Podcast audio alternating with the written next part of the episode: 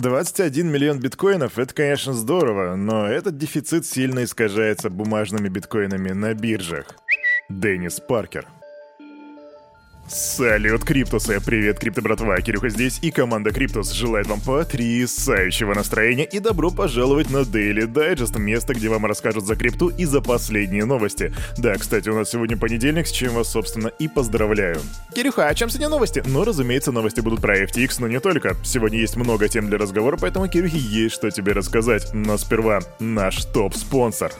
Крипто-кошельков много, но команда Криптус ставит лайк лишь одному. Мобильный мобильный DeFi кошелек OneInch. Здесь ты можешь покупать криптовалюту с помощью обычной банковской карточки. Ну и, конечно же, хранить, пересылать и обменивать свои токены по максимально выгодным курсам с доступом ко всем децентрализованным биржам. Расширь свои криптогоризонты с мобильным DeFi кошельком OneInch. Качай на Android и iOS. Ссылка в описании.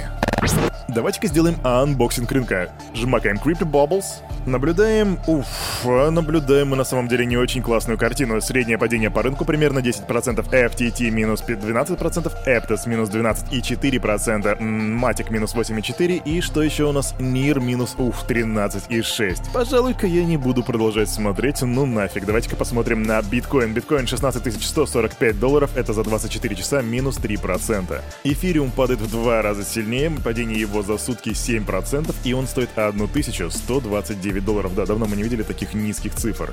Капа рынка падает меньше 800 миллиардов, и сегодня она составляет 799 миллиардов и 438 миллионов при доминации биткоина 38,8%. Вот такой у нас понедельничек. Ну давайте посмотрим, что там по новостям, так что расслабляйся, давай делай себе чаек, кофеек и погнали. Знаете, дорогие друзья, смотреть на обложки различных бизнес-изданий и выискивать там какие-то интересные детали стало давнишней традицией у многих финансистов и экономистов. И вот сейчас у двух крупных журналов выходят обложки, которые посвящены крипте. Например, у The Economist там изображена пустыня и падают звезды. Ну или метеориты, и название гласит «Криптопад». У Bloomberg также выходит обложка, на которой изображена статуя в пустыне, и статуя подозрительно, она от обломки статуи, и они подозрительно похожи на лицо Сэма Бэнкмана Фрида. А надпись гласит «В руинах. Падение криптоимперии». И та, и другая обложки звучат весьма удручающе, но знаете, когда даже крупные бизнес-издания говорят, что все плохо, видимо, скоро будет все хорошо.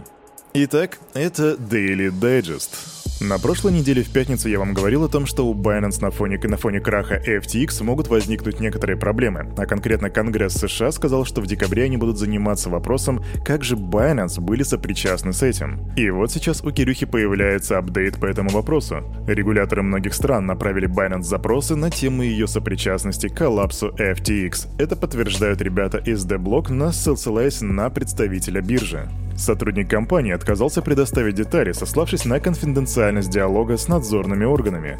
И ранее специалисты биржи отреагировали на соответствующие вопросы членов Палаты общин Великобритании, и тогда парламентарии выразили разочарование отсутствием конкретики в полученных ответах. Они-то тогда думали, что Binance выдадут им всю информацию, все внутренние переписки касательно о том, что они решили 6 ноября продать все токены FTT. Но они их не получили, и уже 8 ноября Сэм Бэнкман-Фрид и Чан Пенжао объявили о том, что у них будет теперь стратегическая стратегическое партнерство, но два дня спустя, 10 ноября, Binance сказали, что мы не можем поглотить FTX. Они сказали, что просто не смогут решить возникшие у платформы проблемы, и уже 11 ноября FTX, Alameda Research и еще примерно 130 аффилированных фирм подали заявление о банкротстве. Все вместе это заняло меньше недели. И что будет дальше с FTX более-менее понятно. У них будут суды, будут э, кредиторы, будет банкротство и так далее. Но вот что будет с Binance, об этом нам только предстоит узнать в будущем, и Конгресс США будет не единственным, кто будет в этом случае задавать вопросы. Поэтому запасайся на декабрь, попкорном будет интересно.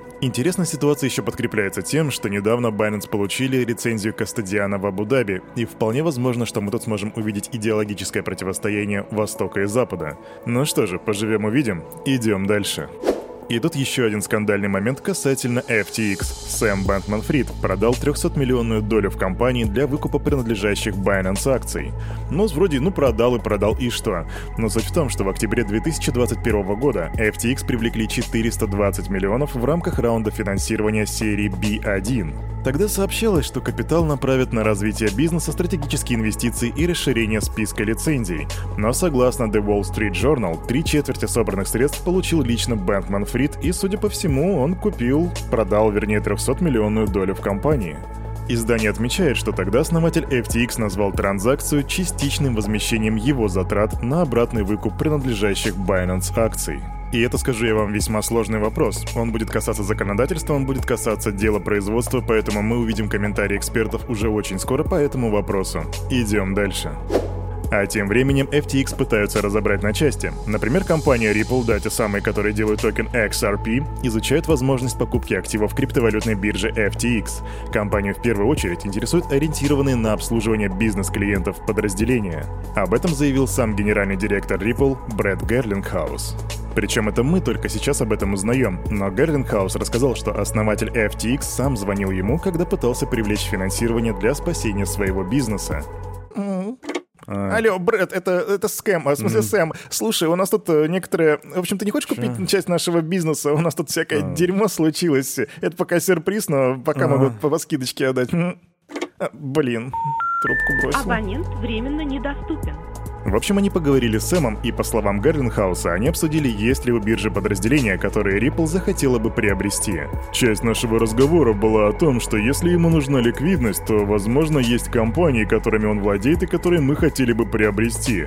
Купили бы мы некоторые из них, ну, я определенно думаю, что рассмотрели бы это. Также Сео добавил, что после подачи биржи заявления о несостоятельности, условия, на которых он готов приобрести ее активы, изменились. Я не говорю, что мы не будем рассматривать эти вопросы, уверен, будем, но теперь заключить сделку будет гораздо сложнее. Так заявил Герлингхаус.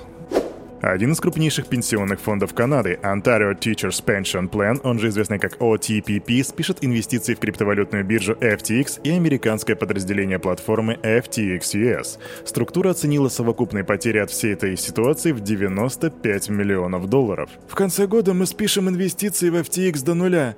Финансовые потери от этих вложений будут иметь ограниченное влияние на OTPP, учитывая их размер по отношению к чистой стоимости активов и наше положение.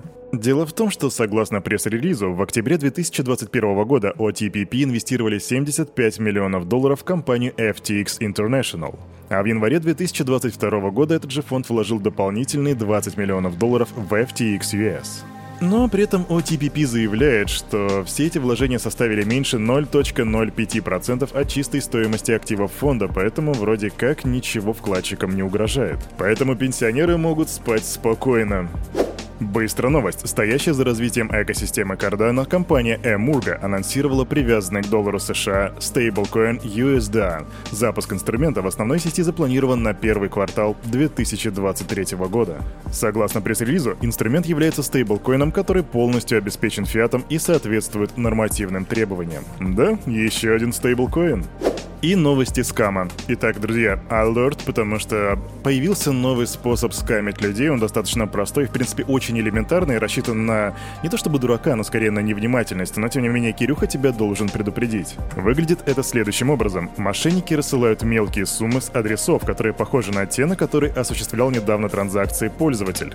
То есть ты отправляешь, грубо говоря, 500 баксов, а потом тебе прилетает один цент с адреса, который очень сильно, ну не то чтобы очень сильно, обычно там последние 5-6 цифр адреса похожи на тот, на который ты отсылал корректную сумму. Ты не обращаешь на это внимания, просто берешь, если ты часто пользуешься этим адресом, если ты часто делаешь туда транзакции, берешь его, копируешь и отправляешь следующую транзакцию на него же, который на самом деле оказывается адресом мошенника очень банальная, не то что банальная, а очень простая, в этом и в каком-то смысле элегантная скамина, поэтому будь аккуратен, всегда перепроверяй адреса. А на этом, на это утро у этого парня за вот этим микрофоном все. С вами, как всегда, был Кирюха и команда Криптус напоминает, ставьте лайки, пишите комменты в этом посте, потому что это очень сильно подбадривает Кирюху, а Кирюха подбадривает вас каждое утро. Ну и, конечно же, помните, все, что здесь было сказано, это не финансовый совет и не финансовая рекомендация. Сделайте собственный research, прокачивайте финансовую грамотность и развивайте критическое мышление. Увидимся завтра 9.00. Не проспи, амиго!